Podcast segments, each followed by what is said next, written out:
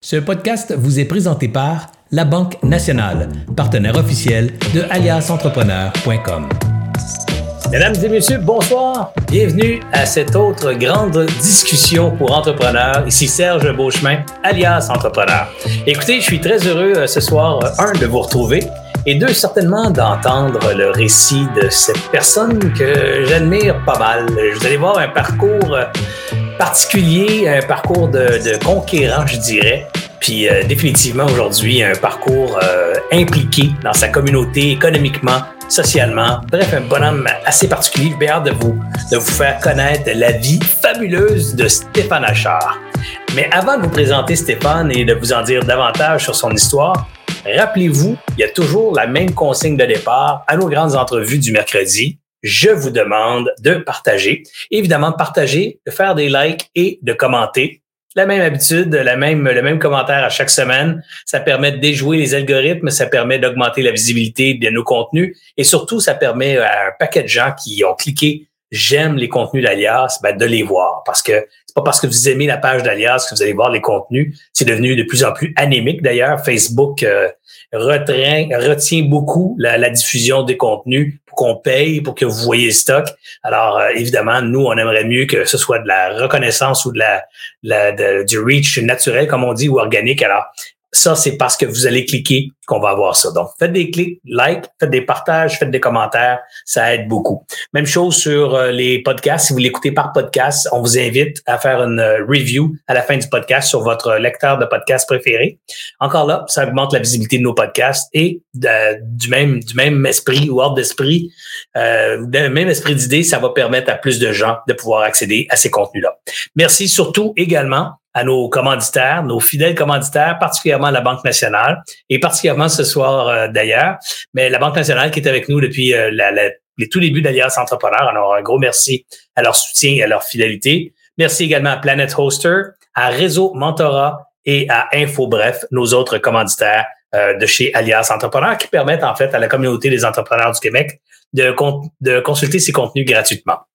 Si ce n'est déjà fait, je vous invite également à vous abonner à l'infolette d'Alias Entrepreneur. Vous allez recevoir donc des, courriels une fois par semaine. On vous inondera pas de courriels. Une fois par semaine, vous allez recevoir des, euh, un truc d'entrepreneur, donc sous format texte, euh, qui est diffusé une fois par semaine, des rappels ou des invitations pour des soirées à l'occasion. Et on ne vend pas notre base de données, donc il n'y a personne d'autre qu'Alias qui va communiquer avec vous euh, si vous vous inscrivez à notre, à notre infolette. Et c'est gratuit. Et ça aussi, ça nous permet d'attirer nos commanditaires vers Alias. Alors, sans plus tarder, Je vous présente mon invité. Vous connaissez son nom, Stéphane Achard. Il a, vous l'avez découvert lors de la soirée LTA en avril dernier. Euh, beaucoup de commentaires positifs. Lui en a reçu, mais nous autres, on en a reçu beaucoup.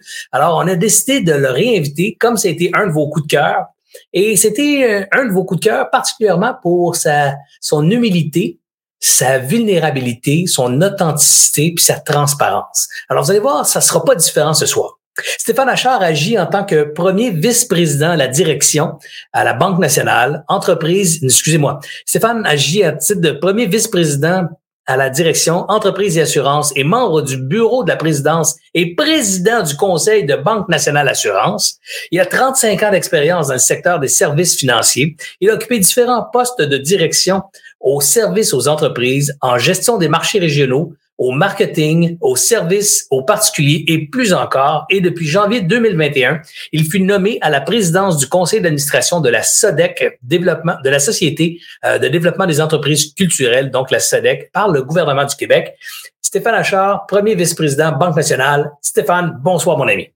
Salut Serge, comment vas-tu? Ça va super bien. Écoute, c'est toujours drôle de te présenter comme ça, alors qu'au fond, j'aurais pu juste dire Mesdames et messieurs, je vous présente Stéphane Achard, un bonhomme que j'aime bien gros. ça aurait été plus simple. Je, je m'en fâche moi aussi dans les dans ce qui est de la carte de visite. Je t'avoue qu'elle est un peu longue. écoute, euh, ça fait longtemps que, que, je te côtoie. Ça fait pas 40 ans, ça fait quand même quelques années. Puis, euh, puis à chaque fois, moi, je suis, euh, je suis impressionné, Stéphane, par j'ai dit tantôt l'humilité, puis j'ajouterais même la simplicité avec laquelle tu abordes les gens, avec lesquels tu transiges avec les gens, euh, cette, euh, ce caractère très humain, malgré la fonction euh, importante que tu occupes dans une banque, une, des grosses banques canadiennes, la Banque nationale. Alors, je vais te le dire parce que d'emblée, ça va donner le ton aussi à l'échange de ce soir. C'est un gars que, avec qui j'aime beaucoup parler. On a eu un déjeuner d'ailleurs ensemble il n'y a pas longtemps. J'en parlais à ma femme au retour. Je c'est capoté, tu sais. J'ai déjeuné avec ce gars-là dans l'étage VIP de la Banque nationale. Puis on parlait de photos, on parlait de voyages, on parlait de chalets. C'est comme son. C'est ça qui est le fun. C'est ça qui est le fun, justement. Puis, ben, écoute, je te remercie pour les bons commentaires, mais mon père me disait, faut jamais trop se prendre au sérieux. Là. Alors, euh, on peut faire des choses sérieuses. Euh, moi, j'ai une épouse qui est, euh, qui est enseignante, puis j'ai toujours dit, c'est elle qui avait la vraie job. Elle, elle formait des, des petits bonhommes et des petites bonnes femmes à devenir des, des grandes personnes. Puis euh, c'était pas mal plus important qu'à moi qui brassais des, des zéros, là, sincèrement. ouais, des, des, zéros, puis quelques uns aussi, puis des signes de pièces au bout. Hein? hey, euh, justement, parlant de tes parents et parlant de, d'enfants, il rêvait à quoi le jeune Stéphane? Oh, écoute, le, le jeune Stéphane, c'est euh, pour, pour un, ce que les gens savent pas beaucoup, là, mais bon, Achard, c'est, c'est d'origine française. Là. Mon grand-père était à la région de Grenoble. Mais moi, je suis fils d'immigrants. Mes parents sont arrivés ici à 22 ans. Comme euh, peu de gens savent, dans le fond, que euh, mon grand-père avait immigré en Algérie, euh, qui était un territoire français, une colonie française. Et papa et maman, maman, c'était du côté de l'Espagne, qui était venu chercher du travail en, en Algérie, qui était une terre euh, de développement. Là. Ça a été 150 ans sous le, sous le régime français. Et puis quand il y a eu la guerre d'indépendance, ben, beaucoup de la famille est repartie en France, puis papa et maman sont venus ici. Alors moi, je suis né ici, mais finalement, de, de parents euh, immigrants qui sont arrivés avec une valise, les autres valises n'ont jamais suivi. Puis euh, il y avait Papa me disait que quand il a touché sa première paye, il restait un dollar, puis qu'il buvait du coke parce que ça coûtait moins cher que le lait. Euh, puis il n'y a jamais de coke à la maison quand j'étais jeune. Alors, les rêves étaient assez modestes pour répondre à ta question. Tu sais, les rêves étaient étaient euh, puis ils, ont travaillé dans l'enseignement. Papa était professeur de latin et devenu directeur d'école ensuite. Maman enseignait euh, la couture euh, aux enfants avec des difficultés d'adaptation scolaire. On appelait ça l'adaptation scolaire à l'époque.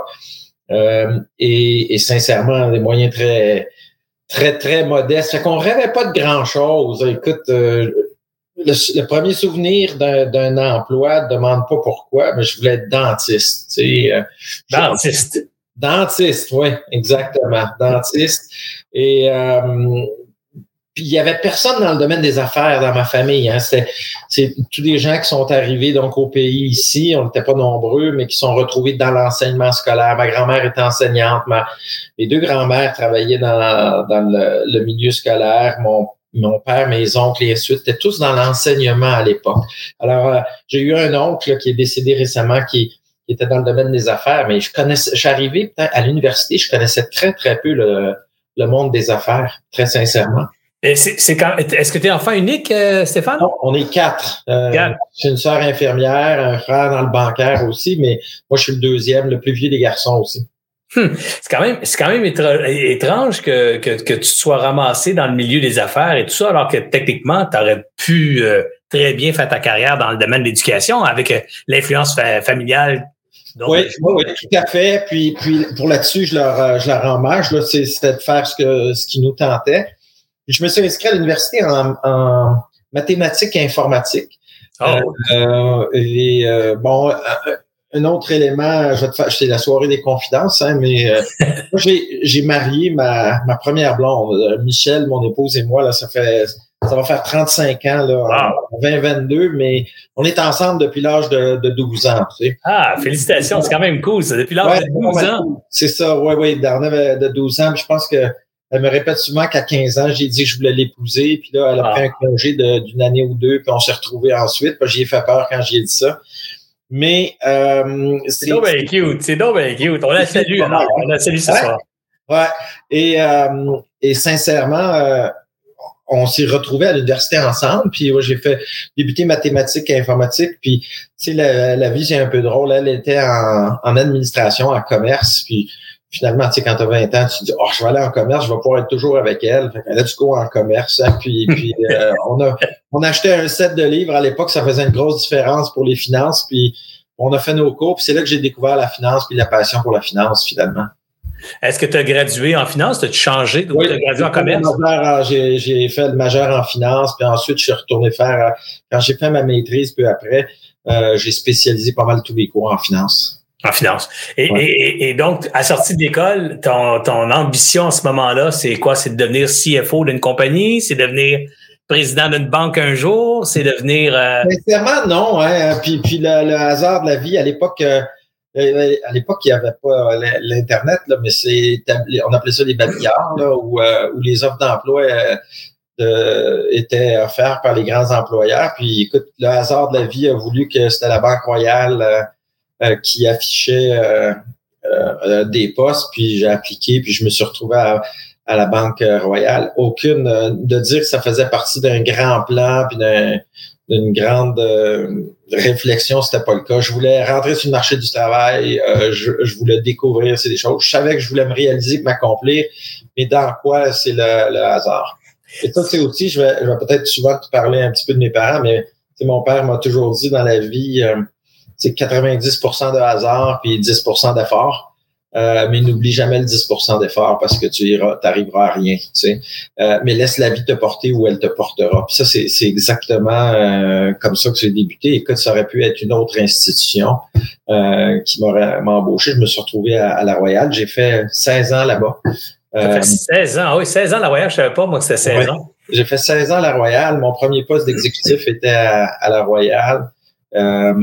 Puis ensuite, ben, arrivent les enfants, tu fais des choix, des choix notamment de, de, de faire carrière au Québec. Là. Tu sais, je pense que quand on s'était vu l'an passé, j'avais parlé des, des défis de santé que j'avais eu à un moment donné à 34, 35 ans. Je sais pas si vous avez parlé de ça, j'ai déjà fait des conférences là-dessus, mais mon premier poste d'exécutif nommé à Toronto, puis finalement, tu fais deux postes, Montréal, euh, Montréal, Toronto, en attendant d'être remplacé, puis tout ça, puis finalement, tu sens que la santé euh, commence à, à être moins là. Puis à un moment donné, je, je file pas, je vais voir le médecin, puis j'avais des bâillements continus, puis le médecin, il, me dit, tu fais un burn-out. Puis, là, j'avais 34, 34 ans, peut-être 35 ans, puis moi, je dis, oh. Ben non, toi, tu as répondu no way, c'est pas possible. Là. J'ai euh, burn-out. No way, pour ne pas dire FU, là. Euh, FU, là, le burn-out, c'est pas pour moi. Moi, je suis Superman, là, tu sais, j'étais convaincu de ça. Et, euh, et puis j'ai dit à ma blonde, il, se trompe, c'est impossible, c'est pas ça. Puis ça a pris, je pense, trois semaines ou un mois avant que, que mon corps euh, m'abandonne complètement. Mais j'étais en, déni total pendant cette période-là. Ah, je te comprends tellement. J'ai vécu un épisode similaire aussi. Puis euh, et, il y a, puis c'est drôle, tu as dit Superman, moi c'est exactement le mot que j'ai utilisé quand j'ai appelé mon adjointe ce matin-là. J'ai appelé mon adjointe à 7h30, puis je pleurais, puis j'ai dit à Marianne, j'ai dit Marianne, Superman has fallen. c'est comme exactement le même mot. Euh, cette expression-là, c'était comme. Ben, ben, moi, c'était ça. C'était de, lire le courriel, puis de le lire euh, quatre fois, puis de pas se rappeler ce qu'il y avait dans le paragraphe d'avant. Mais je me disais, mais qu'est-ce qui se passe? Hein, là, je, je, me suis mis à pleurer parce que je réalisais que j'étais en train de perdre mes capacités intellectuelles. C'est impressionnant. Mais, mais c'est aussi. Euh, fascinant de voir comment tu, tu, peux perdre la contrôle, le contrôle de ton corps. Ah, c'est, c'est, une drôle d'épreuve. Puis tu l'as vécu quand même relativement jeune, 34-35 ans. Comme, comment tu as réagi à ça et comment ça a modelé ta carrière par la suite? Mais on va d'abord dire comment tu as réagi à ça, comment comment tu as encaissé le coup finalement par la suite? Bien, le premier élément, euh, je travaillais pour un trou de cul, tu me permettras de le dire ainsi. Donc, euh, Quand tu ne le nommes pas, ça va éviter poursuite alors. Non, c'est ça, exactement. je travaillais pour un Américain à l'époque euh, chez RBC euh, qui, malheureusement, puis ça n'a rien à voir avec l'institution, je le dis tout de suite, là, c'était juste dans toutes les institutions, il y a, des gens de, de tout acabit. Là. Euh, sincèrement, quelqu'un qui a même jamais pris le temps de, de m'appeler ou de me poser la question comment ça va ou prends ton temps ou ainsi de suite. Tu sais, à l'époque, c'est un Américain qui qui était à Toronto à l'époque. Et, et j'ai, euh, ça m'a amené à réfléchir. Mais j'ai été huit semaines en arrêt de travail, euh, très désemparé de, de perdre ce, ce contrôle-là, pour ensuite euh, remettre des choix. Là. Tu, sais, tu viens de déménager ta famille à Toronto, tu as deux jeunes enfants, et puis tu, tu réalises que c'est déjà un un commitment, un engagement important euh, sur la famille, puis ta conjointe accepte de, mettre sa carrière de côté pour, euh, pour te suivre, puis là, t'es pas à ton meilleur, c'est pas drôle. Donc, on a décidé de revenir sur le, Québec et de prendre une pause. Donc, j'ai fait marche arrière sur mon premier poste d'exécutif. J'ai dit, écoutez, je vais me refaire une santé. donnez-moi un petit peu plus de temps. Fait qu'on est revenu sur, sur Montréal, on s'est réinstallé à Montréal. Huit semaines plus tard, j'étais de retour au travail. Ça a été les huit semaines les plus longues de ma vie, mais ça a été un an pour reprendre toute mon énergie, ma pleine énergie, puis ma capacité à, à me défoncer au boulot là, que, que j'ai toujours eu. Je l'ai perdu pendant un an, ce qui était quand même assez long. T'as-tu le feeling, Stéphane, après une épreuve comme ça, que moi je dis souvent, il y a comme une brèche qui a été formée, c'est-à-dire que il, y a, comme une, une, faiblesse dans le bois qui fait que maintenant, euh, c'est comme si tu prends conscience de tes limites. En tout cas, pour ma part, c'est un peu comme ça. Tu sais, je peux plus pousser trop trop maintenant parce que je sais, si je continue à pousser, je sais où je vais me ramasser, puis je veux pas aller là. Alors, c'est comme si consciemment je m'arrête. Est-ce que tu as le même feeling? Absolument. Et puis, puis euh, moi, j'ai eu un cancer à 40 ans, là, puis ben voyons, non. je pense que cet événement-là, écoute, t'as pas fini, on va être ici jusqu'à 11 heures, je te le dis. Mais euh, mais je pense que ça m'a plus marqué ça, le, burn-out, que le cancer. Ah oui, hein? Dieu sait que j'ai eu peur au cancer, là, parce que les enfants, encore une fois, là, avaient peut-être euh, 8 euh, et 12 pour le cancer, euh, alors qu'il y avait, euh, bouge pas une seconde, il devait avoir, euh, ouais, c'est ça, 3 et 7 peut-être pour mon burn-out. Mais ça fait plus peur, le burn-out, puis le, la dynamique, c'est qu'effectivement, tu, tu reconnais qu'il y a une limite à pas franchir. Tu, tu vas souvent aller à la marge euh, de la chose, puis là, tu t'écoutes un peu plus, puis tu reviens, mais, mais tu le sais qui est là, qu'elle est là, cette, marge-là. Donc, l'autre chose que ça a changé, c'est la capacité de le voir venir euh, chez d'autres que je n'avais pas avant de l'avoir vécu. C'est triste à dire, là, mais mais ça m'a rendu, j'ose croire, je ne sais pas si je suis un bon gestionnaire, mais ça m'a rendu un meilleur gestionnaire.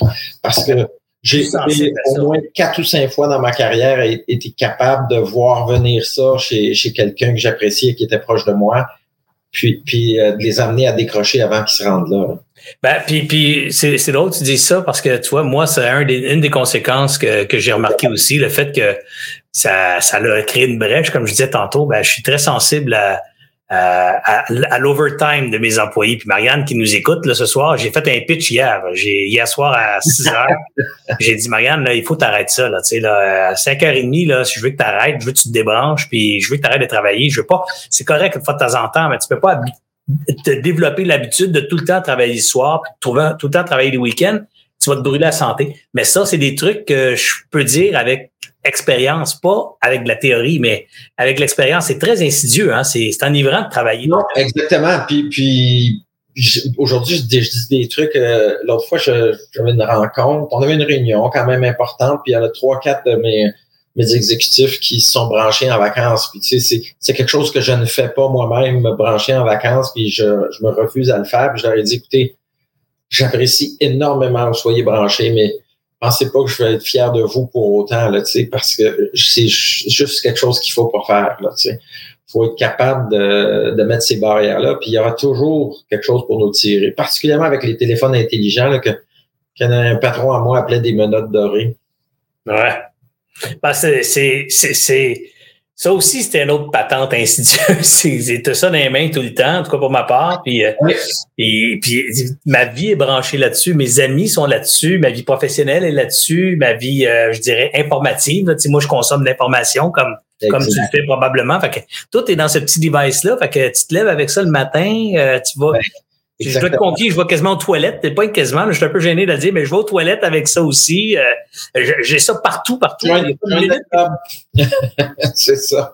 Mais c'est le défi, puis c'est, mais c'est d'être capable, ça le dit, c'est d'être capable les week-ends de pas regarder les courriels. Ça, je suis fier de ça.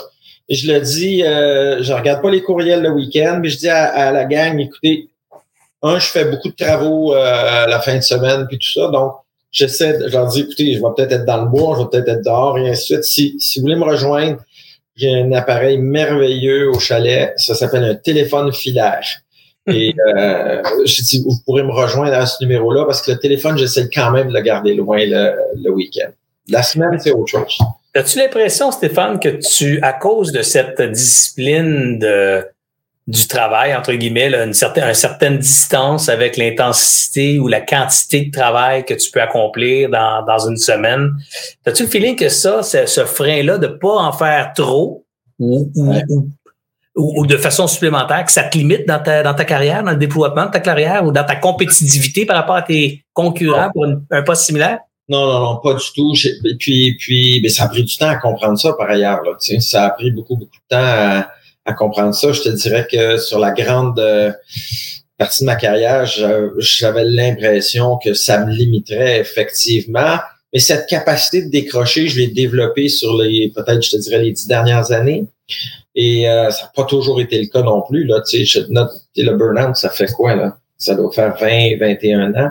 Mais c'est peut-être sur les 10, 15 dernières années que j'ai mieux développé cette capacité. Puis c'est pourtant dans cette portion-là que ma carrière a pris son envol euh, euh rapide. Donc, non, vraiment pas euh, limiter euh, la capacité. Puis, quand je reviens sur certains des coachs euh, des, des, que j'ai eu dans ma carrière, je pense à une dame à l'époque qui a fait de très, très belles choses au niveau carrière. Sincèrement, elle avait une grande capacité. C'était du, du 8 heures à, à 6 heures. Mais ensuite de ça, c'était je ferme les livres. Mais c'était excessivement concentré au bureau. Je retourne à mes premières années là, du marché du travail. Cette dame-là m'a montré que tu pouvais être à la tâche, puis euh, pas trop dans le social non plus, juste assez pour être respectueux avec tes collègues, mais assez concentré pour, euh, pour faire en sorte que tu protégeais ensuite euh, ta vie personnelle. Donc, t'es pas toi du genre à prêcher le, le, le, fameux on se lève à 3h30 du matin, on commence à travailler à 4h moins quart, puis on, on fait ça jusqu'à 7 heures le soir, puis euh, on se couche à 9 heures, puis on recommence le lendemain. Après, évidemment, avoir fait un heure et demie de gym. Là. Ouais, ouais, c'est ça. Non, non, non, pas du tout. Et puis, euh, je dirais que je te dirais pas que je l'ai pas fait. Je pense à quelques transactions à l'époque où je, gérais moi-même euh, des, des relations clients, puis faire ce qu'on appelle en anglais des all-nighters pour pouvoir répondre à la demande d'un client, puis, puis l'impressionner, puis battre la compétition aussi. Oui, j'ai fait ça. Euh, l'histoire veut qu'à l'époque, j'étais ailleurs, puis j'avais battu la Banque nationale dans un dossier, entre autres, fait que ça me fait rire aujourd'hui de voir que dans le secteur entreprise à la nationale. Mais non, je, sincèrement, euh, vraiment pas. Puis c'est un des grands défis qu'on a dans le bancaire. Il y a quand même des secteurs dans le bancaire, notamment tout ce qui est fusion et acquisition, là, où c'est encore très, très fort dans la culture. Puis pas juste les gestionnaires, mais il y a un certain groupe de classes de gestionnaires dans ce que j'appelle la fusion et acquisition d'entreprise où euh, où il, prévaut un, certain climat, là, style euh, esclave j'étais, esclave tu seras. Et euh, ça, je trouve ça très, très triste. Là, de, c'est souvent comme ça dans les bureaux d'avocats aussi. Hein. Les avocats d'affaires, c'est souvent comme ça également. Oui, et il faut casser ça absolument. Là. Un, nos jeunes ne veulent plus de ce modus operandi-là, puis on va manquer tantôt d'investment banker puis d'avocats si on ne fait pas les choses différemment. Puis deux, c'est aussi les jeunes qui arrivent là puis qui, qui sont tellement ambitieux, tellement... Euh, euh, volontaires, probablement que euh, je l'étais autant au début de ma carrière, là, mais qui, qui font ça par choix aussi, il faut le dire. c'est là qu'on on doit, je pense, réformer la, la chose, puis démontrer l'importance de, de, faire carrière. Puis ça, je l'ai toujours dit, je veux réussir ma carrière, mais je veux réussir euh, deux choses. Mon mariage, euh, et puis je veux réussir, je veux pas faire carrière, j'avais dit ça à un de mes patrons, mais je veux pas faire carrière euh, au détriment de la carrière et du bonheur que mes enfants auront un jour. Ça fait que c'est faut pas que j'emprunte sur euh, je mette à découvert euh, leur carrière à eux. Ah, mais c'est très sage, puis c'est pour ça qu'on s'entend bien. On partage tellement des valeurs similaires. Là, dans haut de ma liste de priorités, c'est ma famille. Là, ma famille, ma santé, mes amis, puis après ça, ma carrière, mes affaires, puis bon, mon, mon bonheur, euh, je dirais, financier, là, mais tu sais, j'ai toujours dit qu'est-ce que ça donne d'avoir des milliards de dollars si t'es tout seul sur une île, tu sais, ça sert à rien. Bien ah, dit. Bref, ça prend du monde, euh, puis pas, pas, pas de plus beau monde que ta famille. Stéphane, j'aimerais ça, évidemment, les gens se disent, wow, c'est une discussion pour entrepreneurs, puis là, on est un banquier, why the hell, on est un banquier, tu sais, ben, justement, ouais, Justement, je voulais, je, voulais, je voulais donner cette perspective-là aussi ce soir aux entrepreneurs de mettre tes chaussures pendant une couple de minutes, puis, puis à travers ces chaussures-là, d'avoir une autre perspective sur l'entrepreneuriat. Fait que pour un banquier comme Stéphane Achard, c'est quoi la place des PME dans, dans, dans l'économie d'une province ou d'un pays? C'est quoi, c'est quoi l'importance d'une petite compagnie, d'une petite business dans, pour un banquier? Ben, écoute, pour, pour moi, euh, je vais commencer par te dire c'est quoi un, entrepreneur, dans, dans, dans la vie de Stéphane Achard, tu sais, euh, au, départ. Ça fait 35 ans que je fais le métier, puis ça fait euh, ça fait probablement 33 ans que je suis du côté des, des services aux entreprises, là, à part peut-être les deux, trois premières années de ma carrière. Puis, puis mes deux garçons euh, n'ont entendu parler que de succès entrepreneuriaux, de grands leaders comme de petits leaders, justement.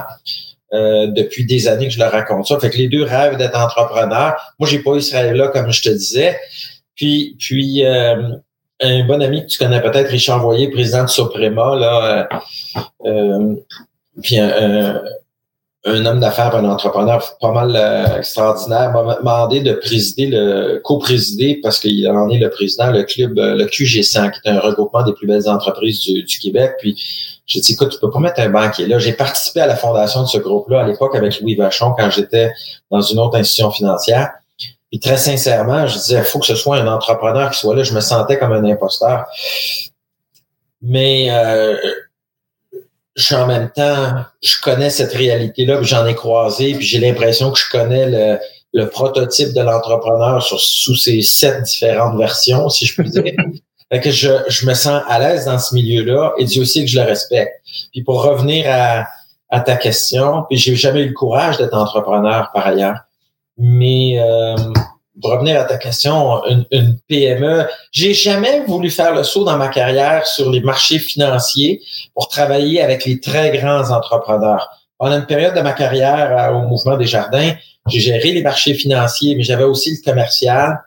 Et puis, pour moi, euh, le plaisir a été beaucoup plus de transiger avec des entrepreneurs comme toi ou d'autres, parce que la relation est beaucoup plus personnelle. Tu vas rencontrer une grande société comme Coca-Cola. Je vais prendre des sociétés euh, américaines pour euh, pour pas insulter personne.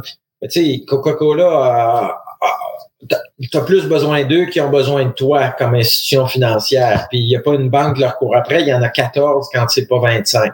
Je pense aux belles années de Couchetard.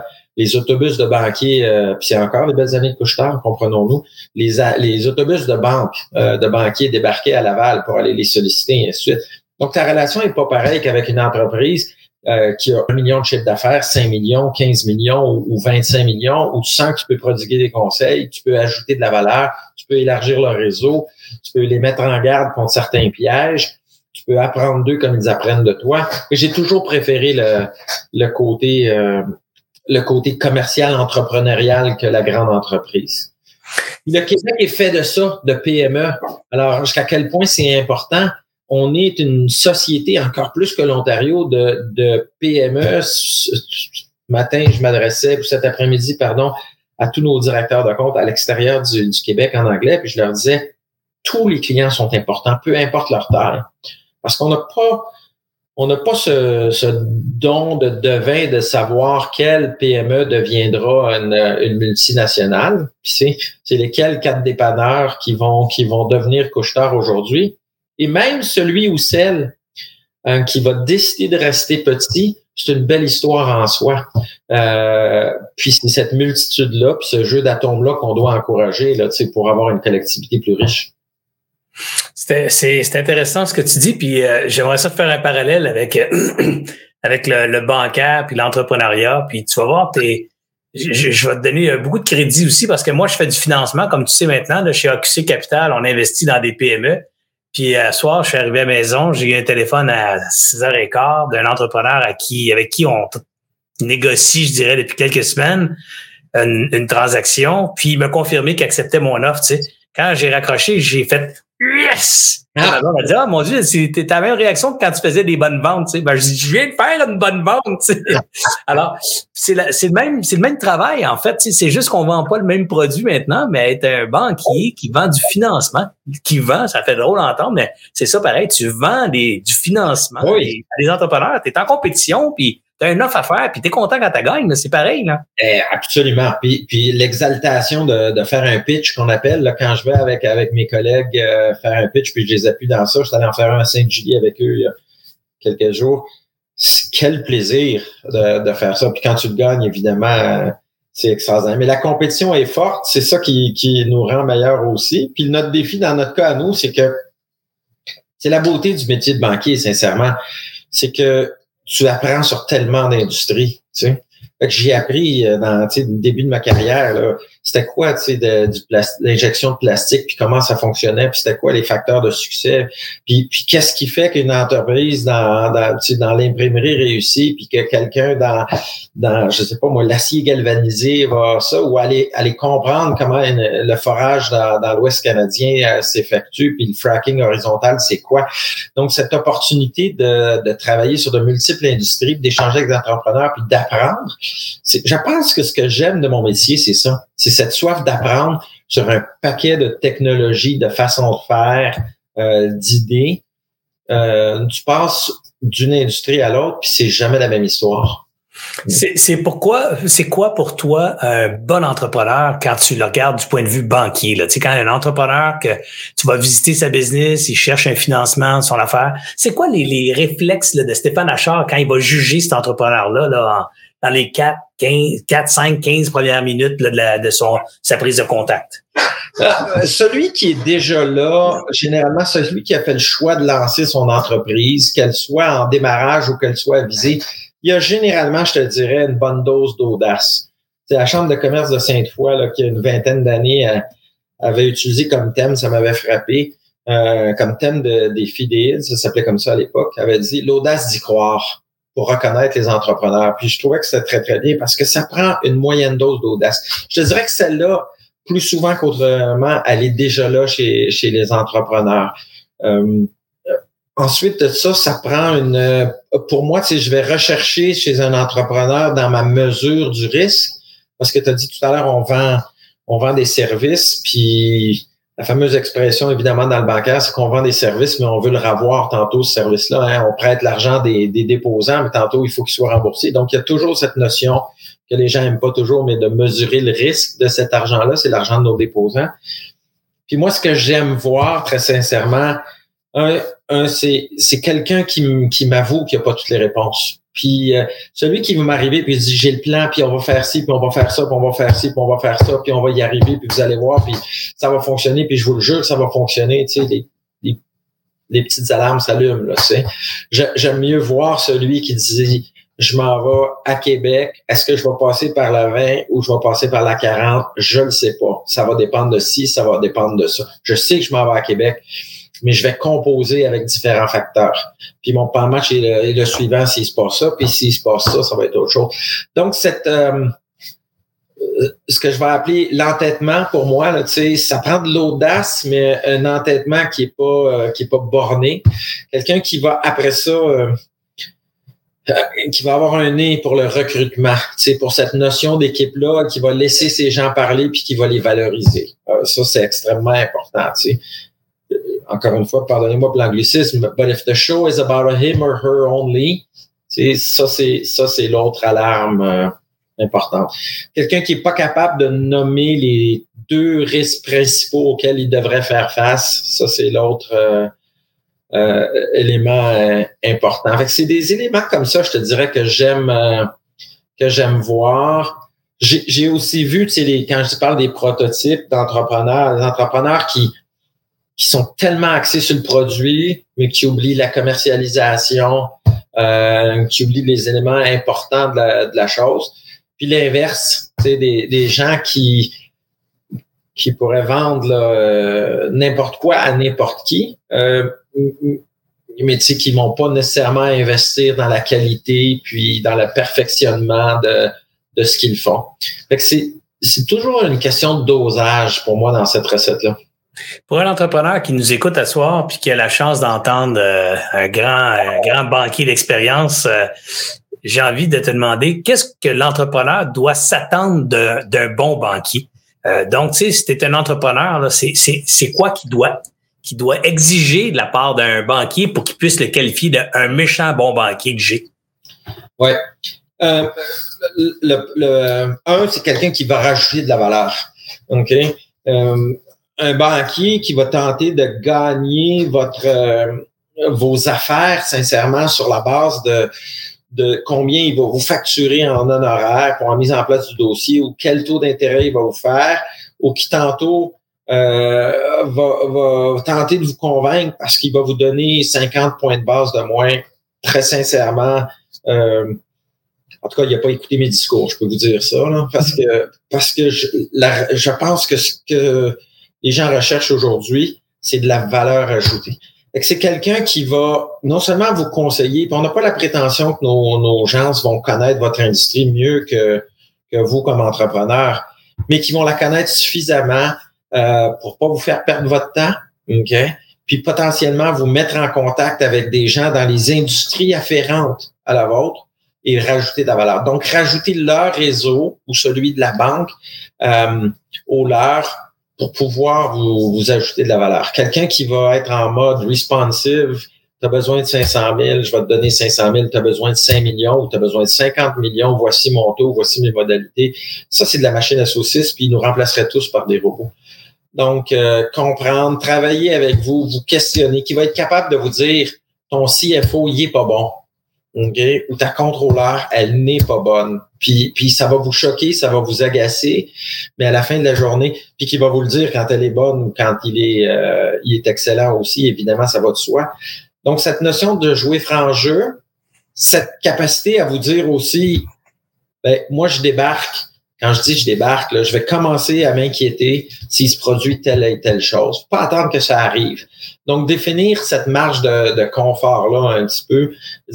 Quand est-ce que, que les lumières jaunes vont s'allumer dans, dans ma tête à moi, là, être capable de vous dire ça euh, pour que vous, puissiez manœuvrer en, en conséquence. Tu sais. Euh, T'as combien de personnes? Un futurologue, je sais pas si tu te rappelles de lui, ça remonte aux années je sais pas, début des années 90, qui s'appelle, qui disait Joel Barker. Et puis, euh, c'est un futurologue et il disait euh, All organizations are heading for a cliff. Toutes les organisations vont à un moment donné là, arriver face à un, ravin ou un canyon. Mais il y a des entrepreneurs qui, qui gèrent en sachant que ça va arriver.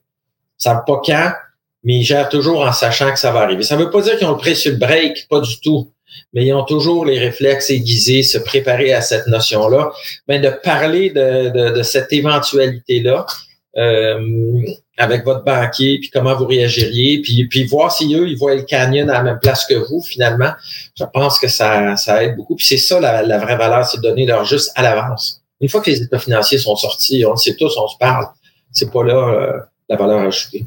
Stéphane, tu gères combien de personnes directement ou plutôt indirectement dans la Banque nationale?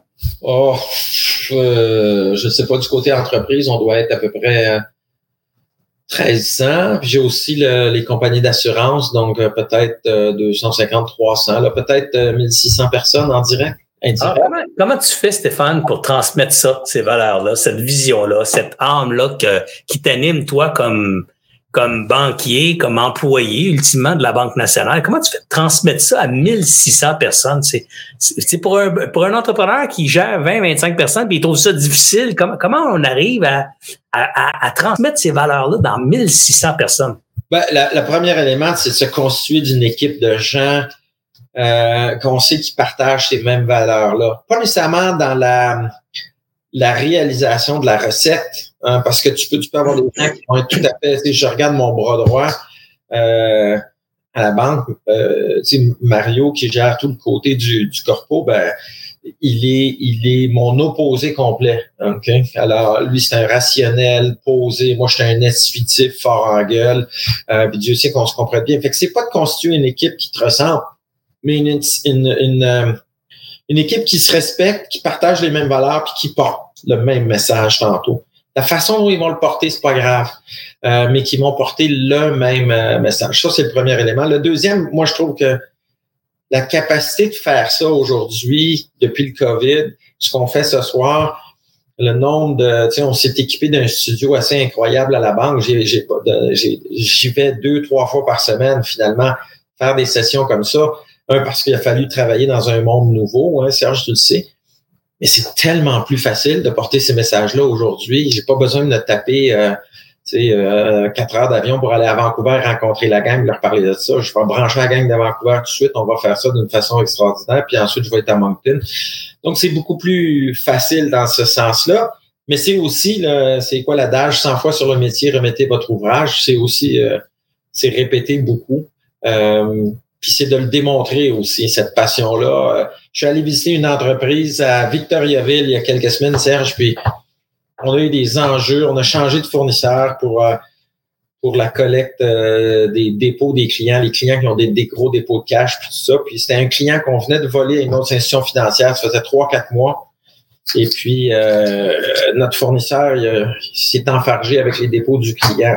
Je suis arrivé dans le, la salle, on faisait le tour d'usine, puis il me faisait présenter les employés. Ensuite, je suis arrivé devant le, groupe de la comptabilité, puis euh, de la trésorerie du, du groupe, puis ils ont comme une quarantaine de points de service.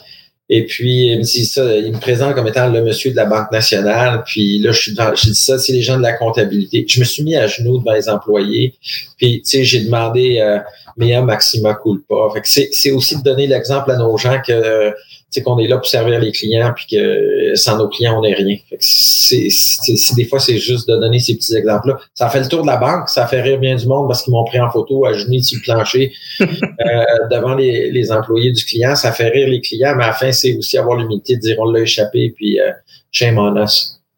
Ben écoute, euh, c'est, le fun parce que quand je t'ai posé la question, ta première réponse a été de t'entourer de gens qui ont des valeurs que tu partages, puis puis, puis écoute, encore une fois, je pense pareil. Tu sais, moi, j'ai, toutes les entreprises que j'ai j'ai réussi, ou toutes les équipes plutôt que j'ai réussi à diriger, ça a tout le temps été mon, mon mot d'ordre. Tu sais, je, suis toujours assez, je me suis essayé très fort, j'ai pas mal réussi de choisir des gens avec qui j'avais envie de travailler. Tu sais, des gens avec qui j'ai dit, même si les compétences c'est important, on s'entend, si c'est pas allumer un ordinateur, tu peux pas les faire programmer non plus, là, tu sais. Mais à, part l'expérience, les compétences, le, savoir-être, il faut qu'il y ait une compatibilité pour que tu dises, hey, on va passer 40-50 heures par semaine ensemble, faut qu'on tripe. Puis, puis là, j'entends un gars qui gère 1600 personnes, puis il me dit, la première chose qu'il me dit, c'est exactement ça. C'est pas, tu n'as pas parlé de CV, tu n'as pas parlé d'expérience, pas parlé de diplôme, pas parlé de Oui, puis l'autre élément peut-être que je fais que, que j'osais pas faire autant avant, ou en tout cas qui se faisait pas quand moi j'ai débuté, mais, mais je passe pas par tous les canaux. Tu sais, je peux prendre le téléphone, puis je sais que le problème est à Moncton, puis que celui ou celle qui a la réponse, euh, c'est la personne de premier niveau qui est, qui est bon, il n'y a pas beaucoup de niveaux à banque, mais mettons qu'il y ait 400 niveaux euh, euh, plus bas. je vais les appeler, les encourager, les remercier, mais je vais aussi leur rappeler pour qu'ils m'aident à solutionner des problèmes. et puis ça, je pense que ça aide aussi d'avoir ce, ce free flow des, des communications. Euh, félicitations pour améliorer l'expérience client, Serge, il y a quelques semaines.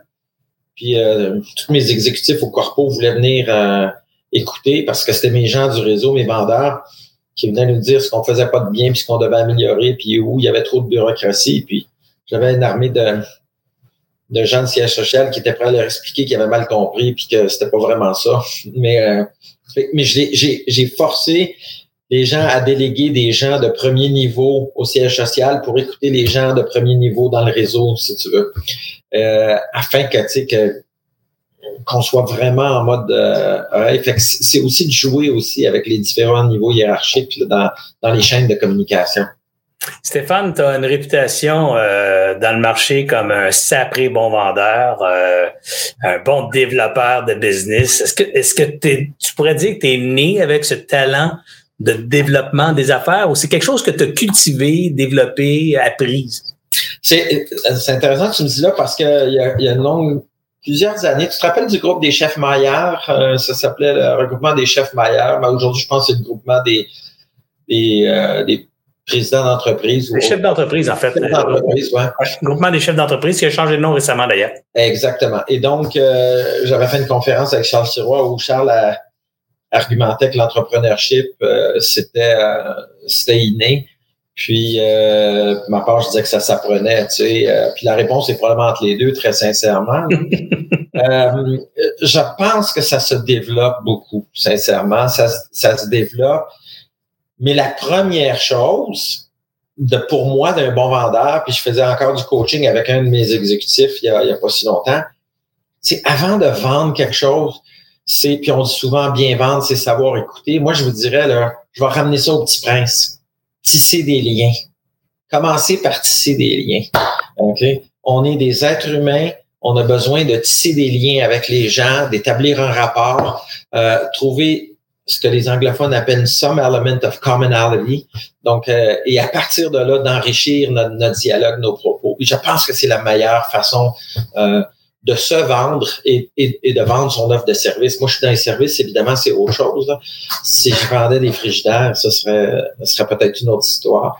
moi, ah, je pense pas, je pense pas. Moi, je pense pareil comme toi aussi. J'enseignais, moi, une, une, technique que j'ai inventée, là, parce que j'ai lu pas mal des livres sur le développement des affaires et la vente quand j'étais jeune, euh, jeune CEO, là, puis, euh, puis j'avais euh, simplifié ça avec quatre étapes, puis tu seras pas étonné d'apprendre que la première étape, j'appelais ça la prise de contact. Alors, dans la prise de contact, je parlais de d'humour, je parlais d'authenticité, je parlais d'être personnel, donc puis de comment créer un contact intime avec quelqu'un ben, c'est d'abord de parler de soi, tu sais, c'est de, de, son intimité à soi, tu sais, de dire euh, Hey, euh, salut Stéphane, euh, excuse-moi, je t'arrive en retard, ou il m'est arrivé telle affaire, j'étais en train de faire du ski, puis j'adore le ski, puis alors si tu commences à parler de tes passions en toi, bien évidemment, les gens ont envie de s'ouvrir puis de parler de leur propre passion. Et du coup, dès que quelqu'un s'ouvre, tu te puis t'écoutes parce que c'est ça le, le, le, le goal, c'est de créer cette relation avec quelqu'un de façon authentique. Si tu fake, ça paraît, ça marche jamais. Faut que tu sois vraiment présent, authentique dans la relation.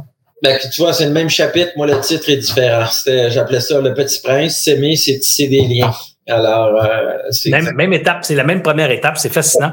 Euh, D'ailleurs, j'ai lu un bon livre. Si jamais tu veux le lire et le conseiller peut-être à, tes, à, tes, à ton équipe de vente ensuite, c'est l'auteur, c'est Dan Pink. Je sais pas, tu as peut-être déjà lu. Euh, le livre s'appelle To Sell is Human. C'est ah. probablement un des, un des plus beaux euh, ouvrages que j'ai lu sur la vente euh, dans les 20 dernières années. Euh, ça, puis Vive ses ventes de Jean-Marc Chaput, Feu Jean-Marc Chaput. Ouais. ce livre-là, Jean-Marc ne le vend plus, c'est-à-dire il vendait plus, il était plus édité. Il y en avait une coupe de boîtes dans son garage, puis tu pouvais les acheter sur Internet. Là. Ben ça, je pense que je l'ai. Je, je, pense que celui-là, je l'ai parce que j'ai travaillé pas mal avec Jean-Marc à une époque. Ah, c'est un très bon, un très, très bon ouvrage. C'était mon premier livre de vente, moi. Mais To Sell is Human de Dan Pink, c'est plus moderne comme discours. Ouais. Puis, puis ce que Dan enseigne dans son bouquin qui me rejoint tellement, c'est, il disait faire de la vente, un peu comme Jean-Marc d'ailleurs, il dit faire de la vente, c'est, c'est de rendre service à quelqu'un. Alors, quand tu veux faire de la vente et créer des liens, puis tisser des liens, c'est ton focus, c'est d'abord qu'est-ce que tu peux faire pour aider l'autre. Tu sais? et, et si ce que tu as à vendre, ça l'aide pas, ben mets ça de côté, mais cherche à l'aider quand même. C'est ça, exactement. Et, et, cette, et, cette, volonté de passer tout ton temps à aider l'autre, ben ça finit par créer des liens. Puis un jour, ben quand il y aura besoin de tes services ou qu'il va connaître quelqu'un qui a besoin de tes services, il va penser à son chum Serge ou à son chum Stéphane. Tu sais. Euh, écoute, le nombre d'entrepreneurs que j'ai aidés en, en notamment en les aidant à former une de leurs personnes clés dans leur équipe. Bon, dans les banques, on a de grandes organisations, des experts en tout, que ce soit en cybersécurité, en développement technologique, ce qu'on appelle en, développement agile, euh, en RH, peu importe.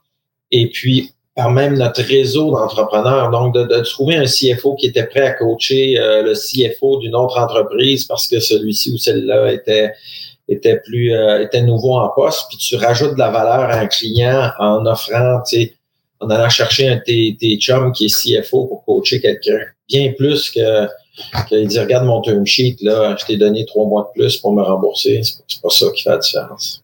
Stéphane, un gars comme toi qui a, qui a une carrière assez exceptionnelle euh, dans le secteur bancaire, en tout cas respectable comme carrière, dis-moi, est-ce que le coaching, mais le mentorat, tiens, est-ce que le mentorat, ça fait partie de ton développement? Quelle place t'as donné à ça dans ta carrière? Dans mon développement personnel, moi, tu vois des, des autres, parce que moi, je suis un vieux.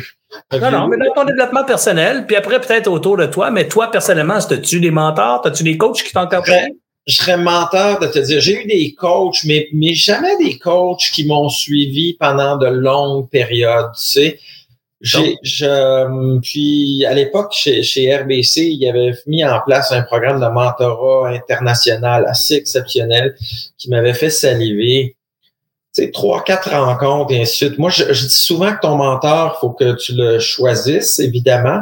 Ben ouais. euh, et puis, je pense que c'est beaucoup plus à la mode aujourd'hui. Les jeunes sont plus préparés à ça. j'ai beaucoup plus, je te dirais, appris de, de mes patrons et, et des et des collègues de mes patrons, tu sais, à trouver des gens comme ça mais en butinant plusieurs fois. Tu sais, j'ai eu la chance dans ma carrière de bouger à peu près à tous les deux ans.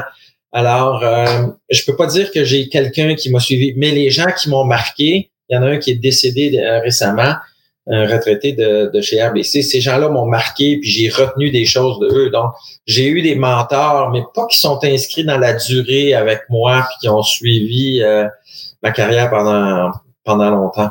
C'est fascinant comment ça ressemble, ça n'a pas de bon sens. écoute, j'ai, je pourrais jaser. On aurait pu faire l'entrevue inverse, puis tu aurais capoté de voir mes réponses parce que, écoute, c'est fascinant. Moi, moi, quand je parle de mentorat, je dis souvent, j'ai, j'ai eu des mentors accidentels, beaucoup de mentors qui savent pas qu'ils ont été mes mentors. Exactement.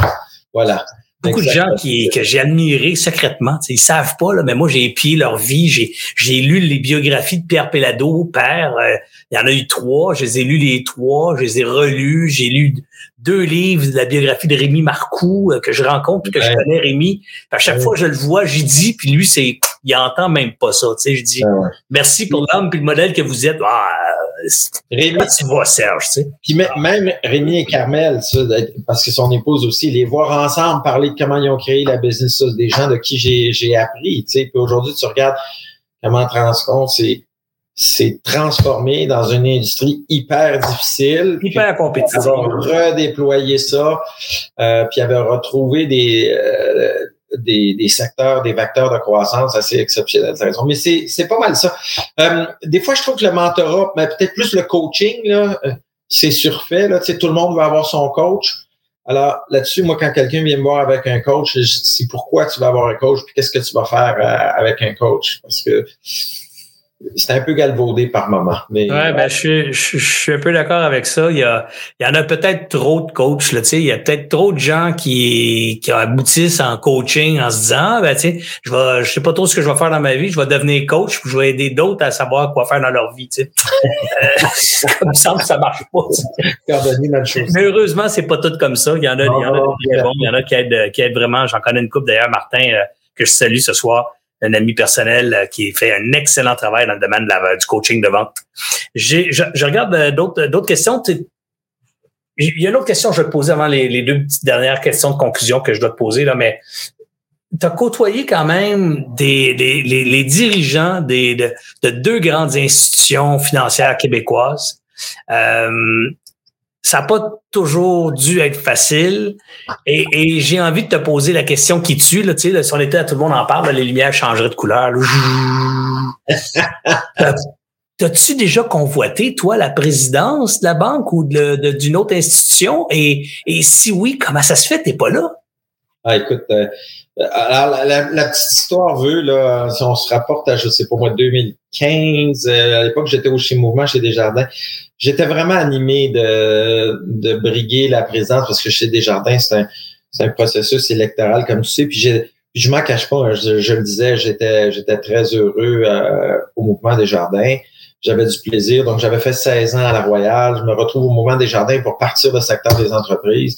Écoute, j'arrive là, les parts de marché dans le commercial sont à 17-18% Puis quand j'ai quitté 13 ans plus tard, euh, Desjardins était né à nez avec, avec la Banque nationale au niveau des parts de marché à entreprise. Fait que j'étais c'était passé à 27, 20, 26, 27, 28 là, dans ces eaux-là, selon les, les, sources, ça variait.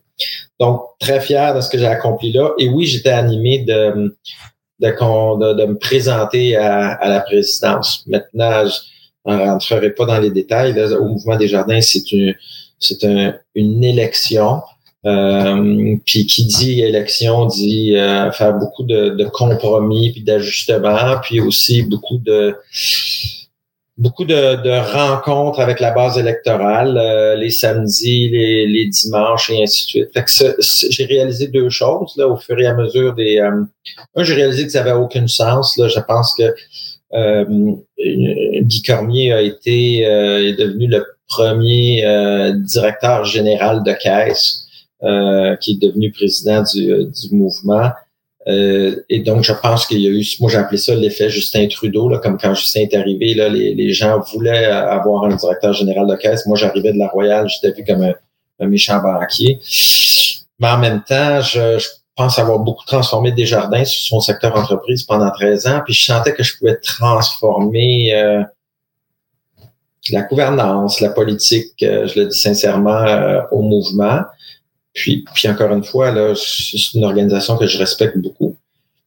Mais je c'est passé deux choses. Je ne souhaitais pas sacrifier ma vie de fin de semaine pour faire de, de la politique de façon à bien à faire de la finance la semaine. Euh, moi, j'aime rencontrer des entrepreneurs, être visible, être avec eux. Puis, puis mon réseau, ben, c'était Alain Bouchard, c'était Serge Godin, c'était euh, Louis Garneau, c'était des gens d'affaires comme toi, mais c'était pas euh, monsieur et madame, euh, tout le monde qui, qui procédait à l'élection. Fait que j'ai réalisé que, un, je ne connaissais pas les électeurs. Deux, il faudrait que j'y mette beaucoup de temps de, de week-end. Et, et euh, quand tu passes déjà beaucoup de temps de soirée avec des entrepreneurs, il y avait un prix à payer. Alors, ça a été pour moi un, une bataille importante. C'est une longue réponse, Serge, mais tu viens me chercher avec, avec cette question-là. Ça a été une bataille de gérer mon ambition personnelle, mon ambition intellectuelle et euh, ma, euh, ma raison. C'est euh, et pour la première fois, j'ai un peu maîtrisé cette pulsion-là, cette ambition. Les gens ont été très surpris, euh, ceux et celles qui, qui connaissent Desjardins et qui sont peut-être avec nous sur la ligne aujourd'hui. Ça a été une grosse nouvelle quand j'ai décidé de pas me présenter. Là, je sais plus c'était quand, là, en décembre. Ça a été une grosse nouvelle. On a, on a tous pas mal entendu parler dans le marché. C'était une grosse nouvelle. Alors, euh, puis, puis il a fallu que je, je vive avec ça. Bon, ensuite, euh, le président élu a, a, décidé de monter son équipe. Euh, ce qui fait que je faisais pas partie de la solution. Puis c'est là que Louis Vachon, euh, il trouvait que je faisais partie de la sienne. Et euh, ça m'a amené donc, après avoir travaillé avec les deux comme, comme Monique Leroux, de me retrouver avec un autre grand leader du Québec. puis je suis fier de, de dire tu sais, que en tout cas, j'en connais pas d'autres, puis je le dis en toute humilité, qui ont été dans l'équipe de, de, du plus haut niveau de direction des deux plus grandes institutions financières québécoises. Je suis très, très fier de ça. Euh, je pense pas qu'il y en a d'autres qui l'ont fait. Puis j'ai vu deux modes très, très différents. Puis aujourd'hui, Dieu sait que je suis heureux à la Banque nationale, puis je suis fier de, de ça. Puis du côté de la banque, ben je, non, j'ai pas brigué. Euh, un, on ne brigue pas, premièrement. On, on est appelé à, à on est appelé à déposer notre candidature, euh, mais on est appelé pour se faire. Et puis moi, je, je pense que Louis avait été là 14 ans. Louis, je pense, trois ans plus âgé que moi. Puis je savais que la banque recherchait quelqu'un euh, euh, probablement pour les, euh, les 10 prochaines années. Puis j'ai 56 ans. J'ai le goût d'aller faire pousser des carottes à un moment donné dans, dans ma vie. Je sais pas encore quand. Pour les prochaines années, je vais être encore à, à travailler avec des gens comme toi, mais pas nécessairement pour 10 ans, tu sais. Et euh, puis, puis tu vois, Stéphane, euh, c'était une bonne réponse. Puis encore une fois, ta, ta grande transparence, ta, ton authenticité ont brillé dans la réponse. Moi, j'attendais pas tant que ça de détails. mais, J'ai pas la langue de bois. ouais, ça, je m'en rappelle. mais, mais ce que non, mais ce que je voulais, puis je vais, je vais faire la synthèse de la réponse parce que ce que je voulais entendre, puis tu l'as tellement bien dit, c'est, c'est des fois il y a des choix que tu fais pour ta vie, puis ces choix-là t'obligent à sacrifier un autre bout que ton ego ou que ou que ton ambition voudrait réaliser, mais mais tu reviens à tes priorités dans la vie. Puis c'est ça que moi que j'ai, ça m'a vraiment fasciné, Stéphane, quand tu m'avais déjà expliqué ça dans le passé. Ben, je me disais, wow, tu sais, t'as la chance d'être tu sais, de, l'opportunité. Il y en a pas beaucoup de jobs de, de président de banque, de président de Desjardins, entre guillemets. Là, c'est ça, c'est, l'exception dans le milieu, là, mais il n'y a pas beaucoup de présidents de banque au pays. Là. Il y en a quoi, huit banques, là. Euh, et, et de refuser quelque part d'aller jusqu'à ça ou de se battre pour aller avec pour avoir ce poste-là par, pour des raisons de sais-tu quoi? je vais avoir une vie encore. Je dis pas que les gens comme Louis ont pas de vie, là. C'est pas ça que je dis, là. Je parle de Stéphane Achard qui dit, voici moi pourquoi je refuse d'aller dans ce bateau-là. Moi, je souhaite, exactement. Il y a des gens qui l'ont très bien fait, puis il y en a d'autres qui, qui, viendront après après moi puis qui vont le faire très bien. Puis puis c'était pas juste ces deux institutions là, mais c'était le, les choix de, de, carrière que j'ai fait. Puis on a débuté la l'entrevue avec ça. Tu sais, je t'ai parlé du burn-out, je t'ai parlé du cancer. J'ai mon ma douce Michel que tu que tu commences à connaître euh, m'appelle son citron doré. Là. Tu sais, moi, j'ai pas la meilleure des santé. Je suis capable de faire des semaines de 75 heures et ainsi de suite. Mais tout ce qui passait depuis 45 ans qu'on est ensemble ou 50, 45 ans qu'on est ensemble, ben tout ce qui passait, je l'ai attrapé. Donc, je sais que, tu sais, selon toute probabilité, je vivrai pas jusqu'à jusqu'à 90 ans. Que je, me gère en conséquence, puis j'ai toujours, tout en travaillant fort, pendant une belle carrière, je me suis assuré que si demain matin ça se terminait là, puis il y a quelqu'un qui sonnait, sortait mon billet de loterie, là, ben, ben tu sais que je serais capable de dire j'ai une belle vie, puis j'ai pas attendu pour la vivre pleinement. Et écoute, euh, je veux pas en rajouter, ça complète tellement bien l'entrevue. Mon message ce soir, moi, Stéphane, c'était justement de t'entendre dire ça, que c'est correct de fixer des limites dans sa vie, puis de les accepter, ces limites-là. Autant sur le burn-out, autant sur la santé, autant sur la, carrière. sur la taille de votre entreprise. Exactement. Euh, sur la réussite que vous allez avoir en affaires ou sur l'expansion que vous donnerez. Je pense qu'au Québec, on a trop souvent euh, célébrer que les très grands entrepreneurs. Puis on devrait célébrer davantage les plus petits aussi. Ben, en tout cas, c'est un beau message. Tu as porté beaucoup de beaux messages ce soir. Puis euh, je suis certain qu'il y a un paquet de monde qui était comme étonné de dire ah, un banquier à soir comme invité. Mais je suis convaincu qu'ils vont avoir découvert le même bonhomme que moi j'aime tellement, un gars, un vrai, un, un, vrai humain, euh, respectueux des, des autres et un grégaire euh, et, définitivement quelqu'un de généreux, quelqu'un d'honnête. Et Christy, je suis pas étonné de voir la carrière que tu as reçue, que tu que as bâti, euh, Stéphane. c'est vraiment, es vraiment un bel exemple inspirant à suivre pour euh, probablement pour 1600 employés et plus, et certainement autant d'entrepreneurs au Québec qui, qui t'ont écouté ce soir. Ben, merci Serge. Merci mon ami. C'était un plaisir. Écoutez, j'espère que vous avez adoré l'entrevue, vous aussi, ce soir. Euh, un cheminement pas normal. Hein? Un, gars qui vient d'une famille très modeste, qui finit PVP dans une grande banque après avoir fait euh, euh des carrières dans deux autres, euh, puis pas des petites carrières non plus, on, va se le dire. Là. Alors, moi, moi, je trouve ça très impressionnant comme parcours et, et d'avoir encore les deux pieds sur terre comme ça, d'avoir encore parler encore de son père et de sa mère en les appelant papa, maman, puis je, suis flabbergasté. Chaque fois que je parle, je, suis vraiment conquis. Alors, j'espère que vous avez eu euh, cette, ce coup de cœur encore pour, euh, pour Stéphane Achard, vous aussi, et qui vous aura livré ce soir quelques messages qui pourront euh, porter un peu d'espoir, un peu d'inspiration, un peu de motivation dans votre vie d'entrepreneur. Alors, sur ce, je vous remercie d'avoir été là. Je vous souhaite une belle fin de soirée. J'espère que vous serez avec nous aussi pour la prochaine grande discussion pour entrepreneurs. Je pense qu'on prend une pause. On vient après les fêtes. Euh, vous suivez ça sur le site web et sur les réseaux sociaux. Là, j'ai pas ça en tête présentement, mais définitivement, je vais être là au rendez-vous pour la prochaine grande discussion pour entrepreneurs. D'ici là, partagez cette entrevue, partagez votre plaisir, votre bonheur de consommer les contenus d'Alliance Entrepreneurs. C'est grâce à votre partage qu'on réussit à toucher les gens et à faire une différence au Québec pour euh, nos entrepreneurs d'ici. Alors encore une fois, merci beaucoup d'avoir été là. Ici Serge Beauchemin, alias Entrepreneur.